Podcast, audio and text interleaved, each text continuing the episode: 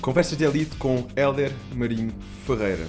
E hoje, com uma longa viagem, já com um longo dia pela frente, mas também a nossa ideia é que seja uma conversa descontraída, uma conversa que possamos aqui partilhar um bocadinho do teu percurso. Um percurso de alguém que, em poucos anos, criou uma das maiores cadeias de fitness em Portugal. Já estamos a falar de cerca de 30 clubes em Portugal. Helder, isto apresenta-te logo, não é? Estamos a falar de um empreendedor, estamos a falar de alguém que tem certamente aqui uma grande visão para o negócio e uma grande paixão pelo fitness, eh, porque senão 20 eh, cadeias não é no estalar de dedos, é? é preciso gostar. Mas conta-me um bocadinho aqui do teu percurso, como é que começou esta, esta ligação com o fitness? Antes de mais, David, deixa-me uh, agradecer-te o convite para estarmos aqui e falarmos um bocadinho, partilhar um bocado daquilo que tem sido a minha viagem, uma viagem que, que se calhar pode parecer interessante para alguns, mas tenho um bocadinho de tédio também pelo meio, porque acaba por ser muito, muito. Uh, aqui, oh, por vezes parece que tem muito a ver com, com ambição e, e, tem muito mais a ver com consistência do que propriamente com, com a ambição do projeto. Quando tu dizes este, quando tu dizes e falas que é natural uh, ser altamente apaixonado pelo fitness, pelo facto de ter construído aquilo que, aquilo que nós estamos a construir, e quando digo nós, porque isto é um projeto que de todo não depende, não depende de mim, depende de toda uma equipa que, que tem construído e que tem desenvolvido, tem desenvolvido este projeto, na qual eu sou um felizardo pelo facto de, de estar a liderar toda, toda esta equipa, mas na verdade hum, não tem muito a ver com a minha paixão pelo fitness, tem muito mais a ver com a minha paixão por marcas e pelo desenvolvimento de marcas, de projetos, de ideais, de ideias e, e se calhar um bocadinho da minha teimosia de acreditar que nós podemos fazer um, algo diferente no mercado, podemos trazer um conceito que eu acredito que está muito inacabado, tenho uma visão ainda bem maior do que aquela que, que é hoje o Fitness Up em Portugal. Uh, certo que estamos a chegar aos 30 clubes, temos neste momento 28, temos já em pipeline uma dúzia deles e, uh, e vamos continuar a, a fazer disto enquanto houver pessoas a acreditarem no nosso projeto, nos nossos valores, nos nossos ideais, nós vamos continuar a abrir novas unidades e a juntar mais pessoas. Consistência, é? E é aquilo que muitas vezes o pessoal um, espera que as coisas caiam do céu, mas realmente é a consistência, é ano após ano, dia após dia, mês após mês e o trabalho é fazer de forma consistente, acreditar e ter a visão lá no fundo. Mas como é que nasceu esta tua ligação ao fitness? A long, long time ago. Eu comecei, eu comecei por acaso a trabalhar na recepção de um, de um ginásio em, no norte, em Portugal, uh, Vila Nova Famalicão. Estou, uh, inclusive, esse, esse ginásio faz hoje parte da rede. É um ginásio do qual, do qual uh, faz também parte da rede Fitness Ups, tendo, estando a operar com outro, com outro nome, que é o Ogénios. E, e há um bocadinho por aí comecei a trabalhar na recepção, as coisas foram acontecendo o meu percurso profissional depois acaba por passar muito pela, pela área da gestão, até porque eu, eu comecei a tirar um curso de, o curso de licenciatura em gestão, terminei o meu curso de licenciatura em gestão enquanto trabalhava na recepção, uh, comecei a olhar para o projeto e para o fitness com outros olhos, comecei a perceber que podíamos fazer coisas diferentes do que aquilo que acontecia na altura, está quase há 20 anos atrás, e, uh, e fui subindo até inclusive dentro da empresa, até ser uh, diretor do clube. E uh, na altura, na altura, depois de ser diretor do clube, achei que não fazia sentido continuar no projeto, porque, porque a visão que tinham para o projeto não era, era, não era de todo a minha visão. Acabei por sair do projeto, isto resumindo, uh, saí, saí, do, saí do, do projeto na altura, isto é em 2007, a empresa entrou em processo de insolvência pouco tempo depois, fui convidado a. Foi-me oferecida a possibilidade de eu ficar com, o, com a gestão do clube. Ou seja, entregavam-me o clube a troco de uma, a troco de uma renda. E uh, agarrei, agarrei o projeto e pronto, estou aqui hoje. E, e, o que é que, à partida, viste que te fez mudar uh, na, naquele clube, na forma como aquela visão estava a ser uh, tomada, aquela gestão estava a ser feita, uh, e, e, e, realmente recuperar recuperar esse primeiro clube? Porque no fundo foi o que aconteceu, certo? Sim. Quando se olha para os negócios e eh, com um propósito único de.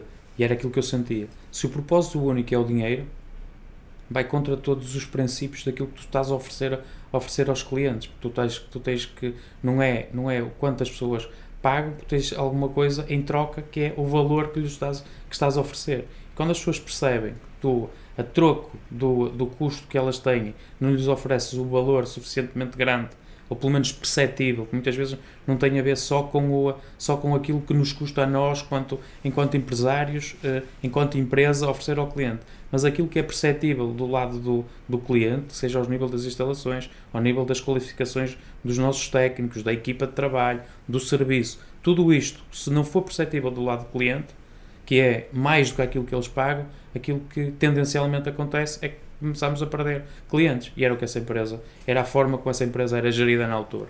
Era o única, a única meta final era, era os resultados. E, um, e os resultados nunca aconteciam.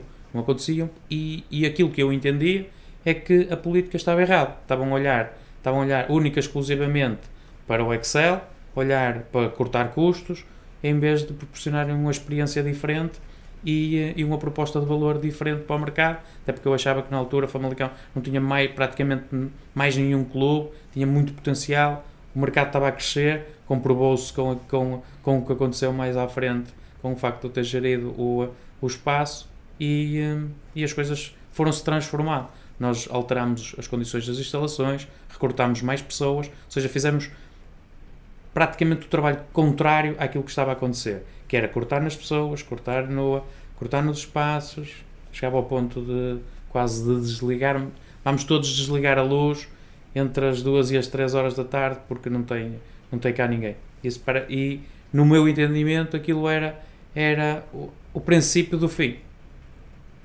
E efetivamente foi, até, até nós termos acreditado que, que podíamos fazer um trabalho diferente, mesmo ao nível da comunicação, que é algo que, que também me apaixona, a construção de marcas.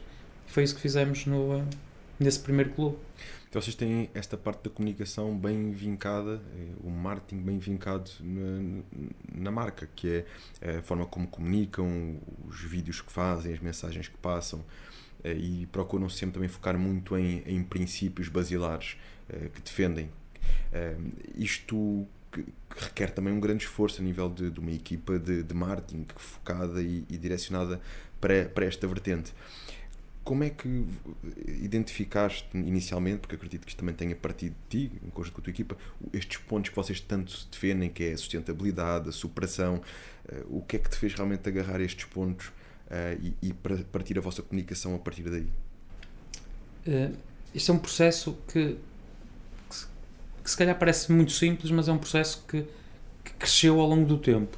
E tem, muito, tem, obviamente, tem muito a ver com aquilo que é a minha visão, aquilo que eu, aquilo que eu considero que é o certo e, e o princípio de, princípios, os princípios como a inclusão, a sustentabilidade, é, era aquilo, é aquilo que eu acredito mesmo para que nós podemos oferecer de diferente para o mercado. Porque estar a oferecer, estar a oferecer um produto chamado fitness, toda a gente sabe que máquinas todos têm, todos os ginásios têm, equipamentos todos têm. Agora, uma proposta, uma proposta diferenciadora que inclua fazer parte de uma comunidade, nem toda a gente, nem toda a gente consegue oferecer.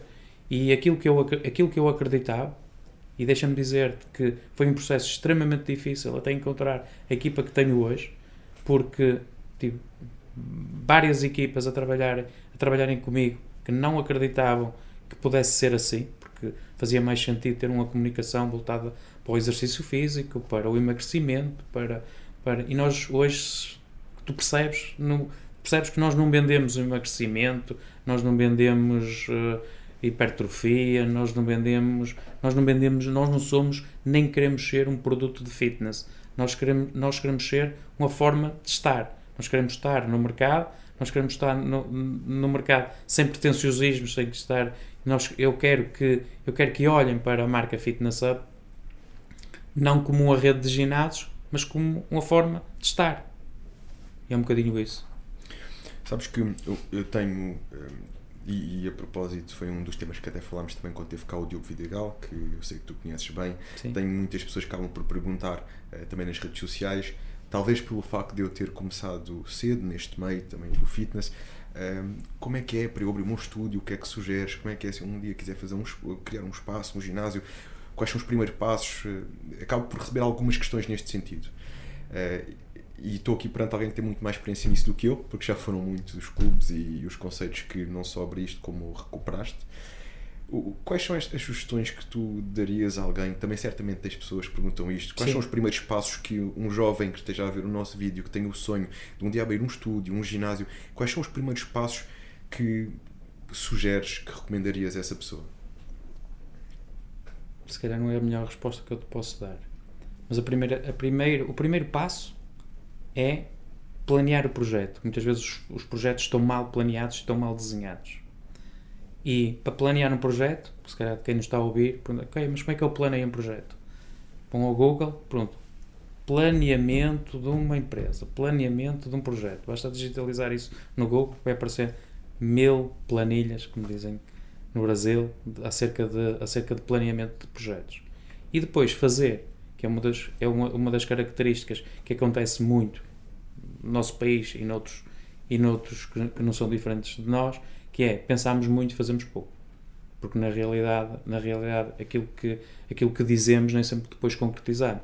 Porque é muito fácil é muito fácil nós dizemos eu podia ter feito eu podia mas depois a coisa a coisa do da oportunidade de eu eu quero fazer algo eu quero quero ter um estúdio eu quero eu quero iniciar um projeto mas depois eu também quero muito estar sentado no sofá a ver séries do, na, na, na, Netflix. Ou seja, e depois vai, uma coisa vai estar, vai estar a, a, concorrer com a outra. E de repente aquilo que acontece normalmente é que as séries da Netflix ou, ou as cervejolas no café com os amigos acabam sempre por superar o, os projetos. Porque Dão menos trabalho, não é? Isso, porque os projetos é dor, é difícil, e depois a resiliência de ultrapassar obstáculos, e depois à frente, porque aparecem mesmo muitos obstáculos. Isto, isto é um processo que, que nós, nós dois estamos aqui, enquanto empreendedores, e de certeza que tu, tu não, não vais negar, uh, estás sempre a tropeçar, estás sempre, estás sempre tipo, outra vez, mais uma. Continua a ser difícil. Quando é que acaba? Nunca, Nunca não é? acaba. Não. Pois, é sempre difícil. E quando, tu, e quando tu vens de uma zona de conforto em que tens uma vida mais ou menos estável e de repente começam-te a aparecer N de dificuldades e aquilo que tu achavas que era simples, afinal não é assim tão simples. Afinal, afinal tu até tinhas uma ideia na cabeça de, uh, de uma ideia de marketing e de comunicação, mas depois essa ideia até não funciona. Mas ou a equipa que te fez o vídeo, porque tu até tinhas uma ideia do vídeo que era aquilo, mas a equipa que te fez não te fez nada daquilo que tu querias. E depois tu já não conheces mais ninguém uh, que faça vídeos melhores do que aquele que te fez depois de repente uh, tens que fazer outra coisa porque afinal aquilo nem funcionou. E de repente começas, uau, como é que isto. Como é que eu me vou desenrascar? E, e tens que desenrascar, porque as coisas estão a acontecer. Tem, e tem que aparecer feitas, E que aparecer. É? É? isso, e tem que aparecer. E alguém tem que arregaçar as mangas e, e o trabalho, e ainda há pouco falávamos disso, né? nós uh, olhamos para o, o, o, teu percurso e vemos realmente aqui um, um percurso de, de, ascensão e que vemos, associamos a ambição, mas tu dizes, não, isto, uh, não, não, é só, não, não, é, não é só ambição, claro que tem que haver ambição, mas há aqui uma parte de tédio e de consistência que se calhar as pessoas não veem. Quem vê de fora vê um mar de rosas, vê aquilo que se conquista e não sabe o que está por trás. E eu, para além de, de estar no meio, venho de uma família também de empreendedores. E muitas vezes as pessoas por fora veem e acham que é tudo um mar de rosas e não sabem o, as manhãs que acordaram antes de nascer do sol, os dias de trabalho, os fins de semana de trabalho para se conquistar e alcançar aquilo que se alcançou. E isto que é nós quando temos negócios não temos horas não temos horas de trabalho porque a qualquer momento surge um imprevisto e temos que o resolver.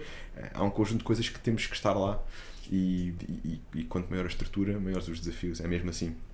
Mas falaste-me há pouco da experiência. Foi uma das coisas que tu quiseste e que, que viste naquele primeiro clube que podias mudar, criar uma experiência diferenciada, uma experiência que eh, percepcionasse às pessoas o valor que elas realmente ehm, investem na, naquele conceito. E é algo que eu também percebo que vocês fazem bem, é procuram dentro do vosso conceito criar uma experiência diferente. Como é que como é que consegues articular isto tudo entre tantos clubes? Eu não consigo articular. Tenho uma equipa que consegue, uma equipa a quem eu delego, a quem eu confio, e puxando um bocadinho aqui a, a, casseta atrás, como se costuma dizer, aquilo que, que, muitas vezes é difícil e aquilo que tu dizias que tu tens que resolver, há aqui um passo no meio deste processo que é, a determinada altura, tu não tens que resolver. Que é, que é outro desafio. Que é, nós estamos habituados, nós entramos a ter que. É difícil resolver, mas chegas a uma altura tipo, uau, eu resolvo e eu, é, e eu consigo resolver tudo. E depois há outra altura em que tu passas para o nível seguinte em que tens que desbloquear esta, esta parte do eu resolvo com a parte de não, eu, eu tenho que delegar. Eu tenho que perceber que tenho que ter aqui pessoas em quem eu confio que vão fazer aquilo tão bem ou melhor do que eu, do que eu faria. Que é outro dos desafios. E este foi um processo que foi feito ao longo dos anos, né? encontrar as pessoas certas e que, que possas delegar e garantir isso. Qual é que é realmente o, o, o ADN que se pode atribuir à, à, vossa marca e que procuras então passar a essa equipa para garantir que mantens este alinhamento, este padrão entre os vossos clubes? Eu preciso, eu preciso de ter uh, pessoas alinhadas com os nossos valores. Isso, isso para mim é fundamental. Preciso ter pessoas, pessoas humildes, pessoas altamente, altamente disciplinadas, pessoas com capacidade, obviamente, de trabalho, resilientes e que acreditem naquilo que é os valores da nossa marca, os valores, os valores da superação, os valores, os valores da, da inclusão. Ou seja, eu preciso de ter esta, esta, esta malta que eu tenho ao meu lado toda articulada com aquela que é a minha visão. E quem acredita, e quem acredita na minha visão, porque é este, é este muito o meu papel hoje dentro da, da empresa, muito mais a nível estratégico do que tático, hum, é aquilo que, que para mim tem sido o fator de sucesso. E como é que vês o, crescimento do fitness em Portugal nos próximos anos? No vosso caso em concreto e, e, e o panorama geral? Acho que vamos ter, acho que vai, vai ser muito multidisciplinar. Vamos ter, vamos ter um crescimento tanto ao nível das cadeias. Acredito numa, acredito que mais cedo ou mais tarde comecem, comecem a haver fusões de, de cadeias, inclusive. Acredito, acredito também na entrada de novas cadeias a nível, pelo menos europeu, que entrem, que entrem em Portugal. E, e acredito que cada vez mais vamos ter, vamos ter este, este, as boxes e uh, os sistemas e, e, sistemas mistos de ginásios com, com, com boxes de, de treinos especializados. Sim, as boxes, aliás, até foi uma coisa que agora revelou-se bastante sim. os estúdios, as boxes. Sim, de, e quando digo os boxes, as boxes de treino especializado, sim, seja, sim, seja ao nível, de, seja ao nível do, do cycling, seja ao nível do, do dos pilates, das, uh, das modalidades de combate, que acho que é outra das, outra das, dos, das, das modalidades e dos, das, das, dos estudos que vão crescer imenso em Portugal, não tenho dúvidas nenhumas, que é nas modalidades de combate que estão a trazer, principalmente do Brasil, novas modalidades, estão, que estão sempre a aparecer e, eh, e acredito que o caminho será por aí são as trends, no fundo, não é? as modas Sim. que vão também surgindo Sim. e que temos de uma forma de, de, de, nos ir adaptando e perceber aquilo que faz, que faz sentido. Mas há aqui uma coisa que, que eu acho curiosa: é que nós estamos a falar de dois grupos uh, ligeiramente diferentes, né? apesar de, de haver aqui o produto ser o fitness, uma box consegue direcionar muito mais para um tipo de.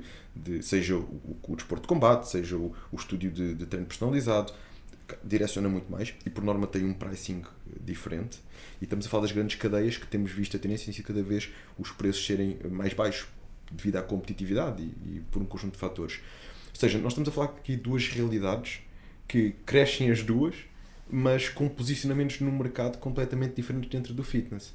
Ou seja, isto também tem eh, também é, não deixa de ser curioso. É que estamos a falar de uh, preços cada vez mais competitivos em determinadas áreas, e nessa mesma área conseguimos ter núcleos que continuam a fazer preços, um, praticar preços diferentes, porque uma box requer também uma personalização diferente. Sim. Como é que tu vês isto, isto do pricing? Primeiro tem a ver com os, com os próprios com os estratos sociais. Aquilo que vejo é que uh, pessoas com menos poder económico vão continuar, vão ter que. Vão ter que e, e acredito, uh, deixa-me primeiro dizer que acredito que vai, vai continuar a crescer a taxa de penetração, que é isso que vai influenciar o crescimento e, e, que por sua vez vai, vai fazer crescer o número de ginásios e o número de, e o número de estudos. Não tenho dúvidas nenhumas que uma, uma coisa vai impulsionar a outra. E, e depois aquilo que, que eu vejo acontecer é estes, estes estudos de, de, de, de treino mais personalizado e de, e de modalidades personalizadas vão ser um complemento às grandes cadeias. Um bocadinho como acontece quase que no, no retalho alimentar. Aquilo que nós vemos é que, que no retalho alimentar é que as pessoas até utilizam os grandes hipermercados, mas depois para fazer as compras do dia a dia até, até só compram no, no supermercado local. Aquilo que eu vejo, vejo, vejo a funcionar no fitness uma coisa muito idêntica, que é, uh, principalmente no, nos estratos sociais mais altos, que é, utilizam o, o ginásio para fazer o seu treino, a sua manutenção diária e depois até fazem o, a sua modalidade de pilates num estudo mais especializado ou só porque são amantes do cycling um, vão, utilizar, vão utilizar duas ou três vezes as modalidades de cycling e vão pagar mais por isso porque é um serviço personalizado. Será como um complemento, ou seja, quem, quem tiver realmente essa possibilidade de fazer um investimento extra ir fazendo essas modalidades à parte em estúdios cada vez, aos passos cada vez Sim. mais específicos. E com capacidade para pagar, depois tem, tem, também tem muito a ver com isto. Sim, isto é, é uma coisa que, que tem vindo a acontecer, é o crescimento, a taxa de penetração, apesar de tudo, e claro que nós gostaríamos que fosse muito mais rápido, que houvesse já muito mais pessoas a praticar exercício físico, como há em alguns outros países da Europa, mas apesar de tudo tem sido algo que está a evoluir. E eu acho que isto é algo que está a evoluir porque também cada vez há mais oferta no mercado. Sim. E havendo oferta, aliás, isto é uma das coisas que eh, é a primeira vez eh, que tenho aqui alguém que tem uma cadeia tão próxima do Pampadicta e quando comenta isto internamente até vou um Somos concorrentes. Mas, mas isto somos concorrentes, será que eu acho que nós temos aqui um propósito maior que é um propósito de cada vez mais trazer pessoas, uh, motivar pessoas, inspirar pessoas para a área do fitness. E eu acredito que quando isto é feito, quando isto é feito genuinamente e com o teu conhecimento, com aquilo que eu posso acrescentar, nós vamos sempre ganhar todos. Porque no fundo é isto que um ginásio novo faz quando chega a algum lado. Um ginásio novo vai comunicar e muitas vezes vai levar pessoas a fazer exercício físico que nunca fizeram. Porque é novidade, porque aquele conceito até atraiu, porque não é? e, e a gente sabe que depois as pessoas ficam ali, como depois ganharem o gosto, podem experimentar outros. E, e é assim. E, e, e, apesar de tudo, cresceu. Ganhou mais pessoas Sim. no mercado e mais pessoas a praticarem. Como é que tu vês esta, esta vertente da concorrência? Porque apesar de tudo, cada uh, área é uma área, já estás em, pelo país todo, começou no norte, estás, já estás de norte a sul. Como é que tens visto isto da concorrência e que, que na prática? Na realidade, na realidade deixa-me dizer, nós não somos concorrentes, os nossos negócios é que são concorrentes. E, e, e, não, e digo isto porque, por vezes, às vezes sinto, sinto que neste mercado, principalmente neste mercado, uh, há muitos operadores que se sentem concorrentes enquanto pessoas sentem-se concorrentes uns dos outros. O que me estranha por vezes, mas às vezes sinto isso. Uh, só uma partilha. Uh, depois, o que, o que é. Uh, eu nos, no último, nos últimos anos não tenho sentido, além que muita gente fala que tem, tem, fechado, tem fechado imensos ginásios, eu honestamente não tenho sentido um, a fecharem assim tanto quanto isso. Ou seja, eu acredito é que algumas unidades que já, que já estavam completamente ultrapassadas e que, e que já deviam, se calhar, estar encerradas ou que já estavam praticamente encerradas, e tivemos foi aqui este fator também da pandemia que ajudou oficializou a, oficializou. a tomar a decisão. Porque aquilo que eu aquilo que eu tenho sentido é um crescimento do um crescimento total do mercado. Até porque uh, este clube do Montijo, uh, é onde nós estamos, uh, posso-te garantir que perto de 90% dos nossos clientes não estavam inscritos em nenhum ginásio. Ou seja, por isso, no máximo, entre, entre, entre todos, todos os operadores que, no, que, que existia aqui no Montijo, o máximo que eu podia ter retirado para o Fitness Up são os tais 10% que é, é um Entre os vários ginásios da zona, não é? Exatamente, que é irrisório. Ou seja, aquilo que nós, aquilo que nós, o nosso concorrente era o, era o, era o sofá. Foi onde nós conseguimos, foi onde nós conseguimos uma maior taxa de penetração, foi contra o sofá. E, e ganhamos efetivamente bastante público. Mas não tenho dúvidas que o facto de abrir uma nova unidade no Montijo vai fazer e faz com que os operadores locais se, se atualizem, se puxem uns pelos outros, que tentem encontrar ou que se esforcem em encontrar novas ideias, novos projetos, novas campanhas, porque é isto que no, que no final vai fazer crescer uh, o mercado, tanto o mercado local, seja o mercado, o mercado nacional. Sim, acaba por fazer o fitness também tornar-se cada vez mais competitivo e, e a ideia de trazermos melhor oferta para quem está à procura de, desses serviços, cada um dentro do seu estilo, do seu método, do seu conceito, da, da sua cultura de marca. Sim.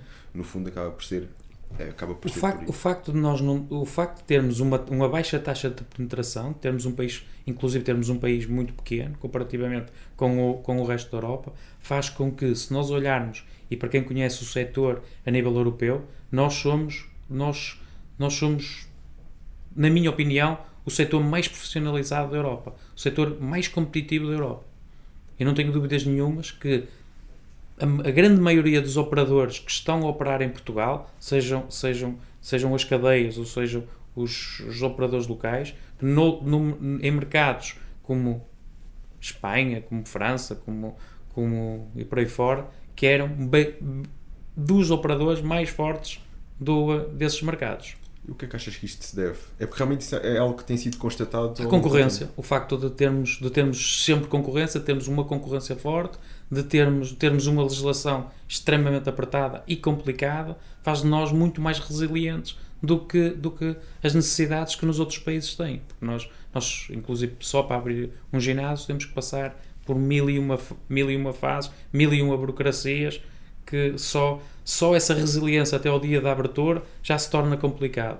Cria logo ali uma seleção natural, Só- não é? Exatamente. Cria logo, cria logo uma seleção natural que não é para, não é para todos. Só cumprir a nossa, a nossa legislação. Depois nós sabemos que depois tudo isto que está aqui por trás, seja ao nível do, do IVA, seja ao nível da- da- das, nossas, das nossas condições, depois temos a nível fiscal, as, as, as, as auditorias que vamos tendo, seja pela ASAI, seja, pela, seja por, pelas outras entidades, as taxas e taxinhas que nós vamos tendo por tudo e mais alguma coisa. nosso, Só nosso ligamos a sócio quase música. maioritário, não é? É isso, só porque ligamos a música, outra vez é porque ligamos a televisão, só porque não sei o que, lá estão- estão-nos a cobrar uma taxa. E nós temos que viver com isto. Sim, e tu- tudo isto somado faz. Tudo isto faz-nos faz endurecer e por isso é que eu digo, nós, nós a nível europeu, somos efetivamente aqueles que, aquele que eu acredito que estamos mais bem preparados e que somos, somos o, o setor mais forte da Europa.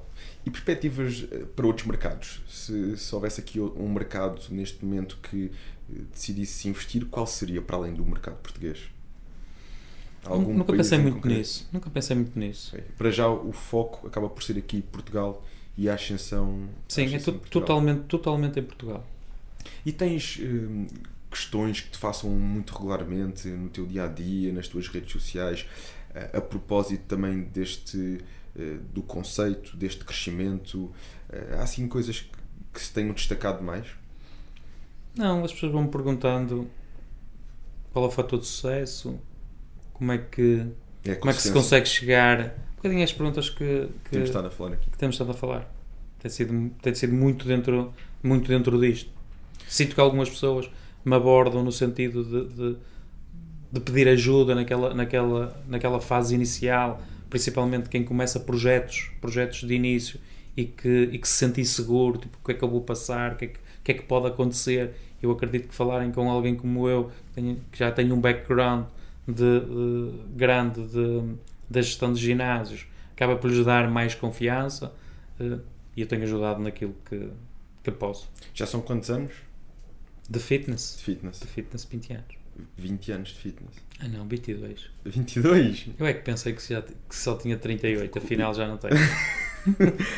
E começaste, e começaste com 18. na- com 18, mas na Na recepção? recepção. Ok, nunca fizeste nenhuma parte do, do PT, foi gestão, Nada. recepção e gestão. A nível de hum, objetivos futuros, o que é que podes partilhar connosco que tenhas em vista, em mente?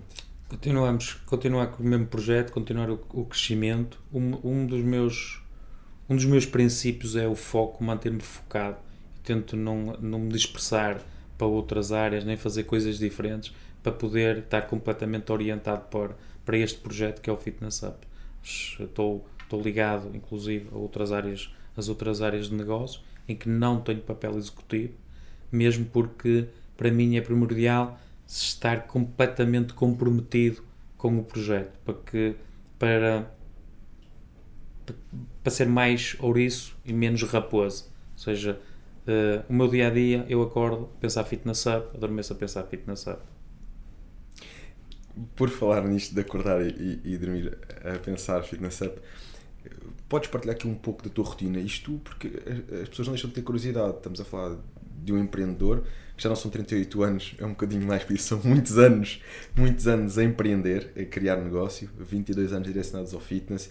Como é que é a tua rotina? Como é que consegues conciliar tudo isto? Porque é muita responsabilidade em cima dos ombros, com família, com amigos, com o resto. Como é que fazes este. Com, com aquilo que pode acontecer em 30 clubes, que eu tenho um e já acontece muita coisa, por isso, com aquilo, tudo aquilo que pode acontecer em 30 clubes, ainda há pouco, quando chegaste, falávamos. Uh, que vieste de Famalicão e entretanto já estás com um dia uh, desafiante em cima, várias coisas que aconteceram que tiveram que ser resolvidas, mas estás aqui à mesma e desde já obrigado por isso, porque também é, é, é um símbolo de, de consideração, né? nós marcamos e cumpriste apesar dos desafios e vieste de longe, não é aqui ao lado. Por isso, como é que é a tua rotina, como é que concilias tudo isto? Excepcionalmente, excepcionalmente quando, quando ou seja, eu tenho uma equipa que faz, que faz um, a área da expansão e, hum, e excepcionalmente depois de identificarem os imóveis eu faço questão de ser eu a dar a última, a última palavra e a, e, e a dizer ok, aqui, aqui e aqui faz sentido uma unidade fitness up. E daí fazer estas locações quando, quando tem que ser que normalmente acontece dois dias por mês, uma coisa assim do género à parte, à parte de, desta componente mais ligada à expansão e ao património. Ponho-me a pé, normalmente ponho-me a pé relativamente cedo, treino normalmente de manhã cedo ou à hora do, ou à hora do almoço, depois tenho um dia muito ou relativamente calmo de escritório, controle, normalmente no controle de gestão, na componente da, da financeira, no, tenho depois tenho, tenho, toda uma equipa, tanto na área financeira como na área do marketing, vou, vou, vou supervisionando os trabalhos que vão, que vão acontecendo, vou supervisionando e acompanhando o, o departamento comercial, mas tudo sempre numa, numa componente de supervisão e alinhar, e alinhar pequenos detalhes que podem, que podem fazer fugir daquilo que é as nossas orientações e os nossos, as nossas metas e resultados, porque temos, temos objetivos e temos muito bem, muito bem detalhados, muito bem detalhados os, os, os objetivos que nós temos, tanto, tanto diários, como semanais, como mensais, como anuais, e, e temos, ou melhor, nós já, já temos um projeto para 5 anos, ou seja, dependemos do cumprimento também destes resultados. E, e o meu dia a dia é muito de volta de, deste controle de gestão e perceber que as coisas estão a acontecer e dar um ou outro input que, que eu acho que cada vez mais a minha equipa não precisa de grandes inputs porque a coisa flui quase sem mim. Quantas pessoas já neste momento contigo? A equipa, entre, entre prestadores, nós temos uma equipa in, in, podemos dizer mais ou menos interna, a nossa equipa é interna, porque são todos, são todos internos e fazem todos parte da equipa, mesmo sendo prestadores de serviços. Nós temos uma equipa de 475 pessoas e depois uh, perto de 1100 pessoas com os prestadores de serviços. Ou seja, no total já há cerca de 1600 pessoas, direta e indiretamente, ah, convosco. É sim. muita gente. É muita gente. Tiveste aqui, tivemos aqui um período de que foi tal período em que até se falou que havia ginásios a fechar, né? que foi esta fase de, de pandemia, que fecha, abre, fecha, abre, que no fundo o que veio aqui fazer foi uma determinada seleção no mercado. Mas houve também grandes cadeias que fizeram otimizações nas suas unidades. Pronto, concentraram-se em unidades que consideravam ser mais uh, produtivas e tudo mais. No teu caso, continua a haver uma expansão. Continua a haver uma expansão. Uh, não foi o único, mas foi dos poucos grandes grupos a fazer, a fazer isto. Qual é que é aqui a, a eu não, base? Estou, eu não estou a ver outro. Não sei se alguém mais Pronto, o, não sei. Houve, eu, eu, diria, eu diria que tivemos também o Solinka com o Element a criar ali umas alternativas, a criar umas alternativas diferentes. Penso que também, pelo menos deu a sensação, percepcionou-se a, sensação Sim. de expansão. Uh, ou de, pelo menos uh, criou-se ali um, com uma marca diferente. Porque no fundo são a mesma coisa. O Solinka, o Element e o Pump. E, e o Pump Sim. Pronto. Mas vocês realmente fizeram isto de forma bem, bem vincada e dentro da vossa marca. Qual foi a base para isto? Ter uma, ter uma estrutura financeira muito sólida e preparada desde há 10 anos atrás para que cumpríssemos sempre com, com todos os compromissos. E isto permitiu-nos chegar, a, chegar à, à altura da pandemia e nós temos uma estrutura sólida. Uma vantagem que eu, que eu sou o proprietário também da marca, porque uma coisa, uma coisa é ser CEO da marca, outra coisa é ser CEO e proprietário da marca. Tem vantagens e desvantagens, costuma-se dizer, porque tomar decisões com o dinheiro dos outros é, é, é, é mais simples. Tem algumas, algumas decisões que tenho que me pôr nos dois papéis, porque sou também o investidor da marca e que tenho que ter um cuidado acrescido. E, e esta responsabilidade que eu tenho com, com fornecedores e com a minha equipa fez com que eu, durante todos estes anos, tivesse esse cuidado, ter um rigor financeiro muito grande. E, e este rigor financeiro permitiu-nos, nós praticamente, passarmos ao lado daquilo que, que foi a pandemia, porque foi, efetivamente, foi, foi uma pedra no sapato, mas, mas que, que eu sabia que ia passar e para mim aquilo que fez, fazia e continua a fazer sentido é continuar o, o processo de expansão até para não perder velocidade. Até quantos clubes? Enquanto houver pessoas, Enquanto houver pessoas, é pessoas interessadas no projeto e acreditarem no nosso, no nosso valor, nós temos toda, todas as nossas unidades são unidades rentáveis. Sou um felizardo porque nós, eu acredito que o mercado nacional acredita no, acredita no, no projeto de Fitness Up e gosta da nossa, da nossa proposta de valor. Nós estamos a crescer agora mais para sul, mas, mas estamos consolidados a norte e, hum, e eu acredito que, que agora com esta expansão a sul que vamos, que vamos ter ainda imensas oportunidades e várias localizações. Está, estamos a falar num número, era eu tenho um, porque fui pondo, fui colocando, quando havia o primeiro queria, eh, o objetivo era termos 5, quando depois de 5 era para ser 15, depois de 15 era para ser 30, depois de 30 agora já, já, já ah, se calhar vamos pôr 100. Porque temos, só porque temos que só porque temos que colocar um número. Porque aquilo que eu acredito é que onde, onde houver pessoas, onde houver mercado, obviamente que nós não, é difícil colocar unidades em mercados curtos, mas onde, onde em, principalmente em cidades, conselho, mais certo é que mais dia menos dia nós vamos ter uma unidade. Um, isto da, da, da, expansão até 30 é um desafio, até aos 100 é um ainda maior, mas tem que, tem, tem, tem que se, depois da base estar construída, é, é, fazer a máquina andar e isso certamente que saberás fazer bem. Que palavras uh, gostavas de deixar também a quem nos está a ouvir, que, que no fundo, que incentivo gostarias de deixar a quem está a acompanhar o nosso podcast e tem estes objetivos? Senti-me um bocado ligado, se calhar, àquilo que é, àquilo que está a acontecer hoje em dia, que é, é um período mais conturbado, mais difícil, mas uh, normalmente este tipo de períodos trazem, trazem uma enxurrada de oportunidades. E, e em vez de nos estarmos a lamentar, vamos estar atentos e agarrar as oportunidades que o mercado vai, vai oferecer, que não tenho dúvidas que, que vai oferecer, ou já está a oferecer novas oportunidades que venham normalmente com com este tipo de, de situações ou, ou, de tempos mais difíceis. E muitas vezes temos que ver as oportunidades nos desafios, não é? E são as melhores alturas. São as melhores alturas.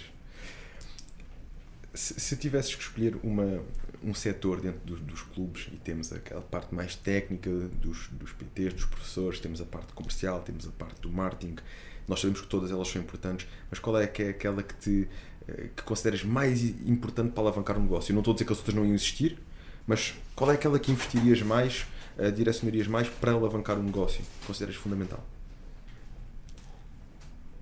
É difícil porque eu sou gestor de empresas e, um, e enquanto gestor não consigo ver não consigo ver nenhuma delas desligadas umas das outras. Um, para o crescimento comercial, obviamente todo, toda a estratégia de marketing precisa ser alinhada para garantir a sustentabilidade da empresa, o departamento financeiro. Muito bem, e deu-nos aqui uma ideia também um bocadinho mais disto que é, que é o teu percurso e, e, e, a visão. No fundo, é disso que falamos: é de visão, de consistência e, e a ambição que também tem que lá estar, mas que não é uh, de todo único, um ingrediente único. Como é que podem acompanhar a tua jornada, também saber um pouco mais uh, sobre o teu percurso? Não sei se é algo que também vais procurando partilhar nas tuas redes sociais, este percurso direcionado para o fitness, ou se é sobretudo direcionado para, para, o, para o Fitness Up em concreto?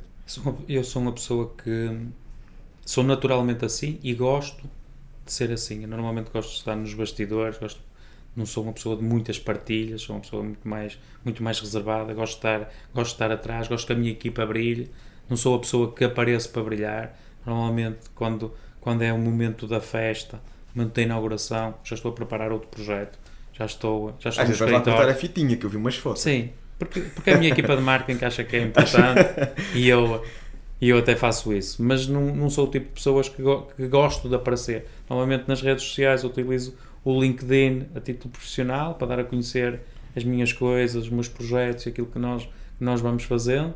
Também para utilizar a comunicação e alavancar hum, a marca.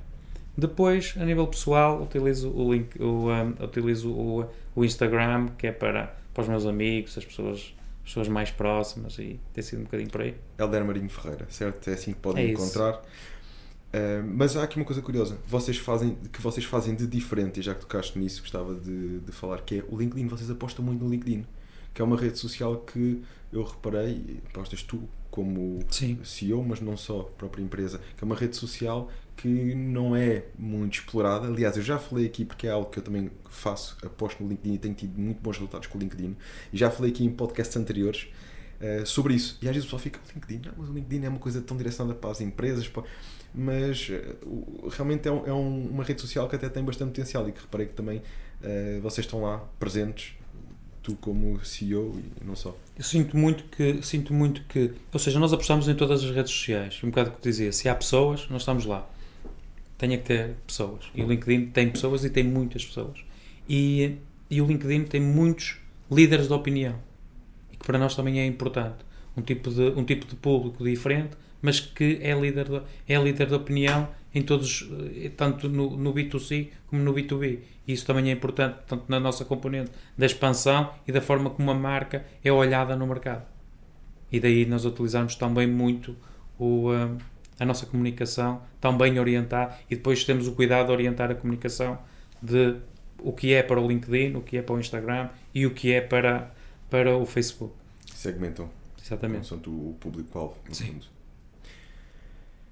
Bem, está aqui uma, uma, uma excelente partilha. Foi uma conversa concisa, mas acho que fomos diretos a pontos importantes que, que realmente vão acrescentar valor a quem nos segue. E mais uma vez, obrigado por estares aqui hoje, Obrigado, El. por este. Obrigado pelo convite e obrigado por, por este momento e pela partilha, por este bocadinho que tivemos aqui, que acho que foi produtivo. Foi enriquecedor, sem dúvida. Já sabem onde é que podem acompanhar o Heller e também já sabem que agora contamos com aquele like, partilha e divulguem com quem acreditam que pode beneficiar com esta mensagem. Contam connosco. Contamos convosco.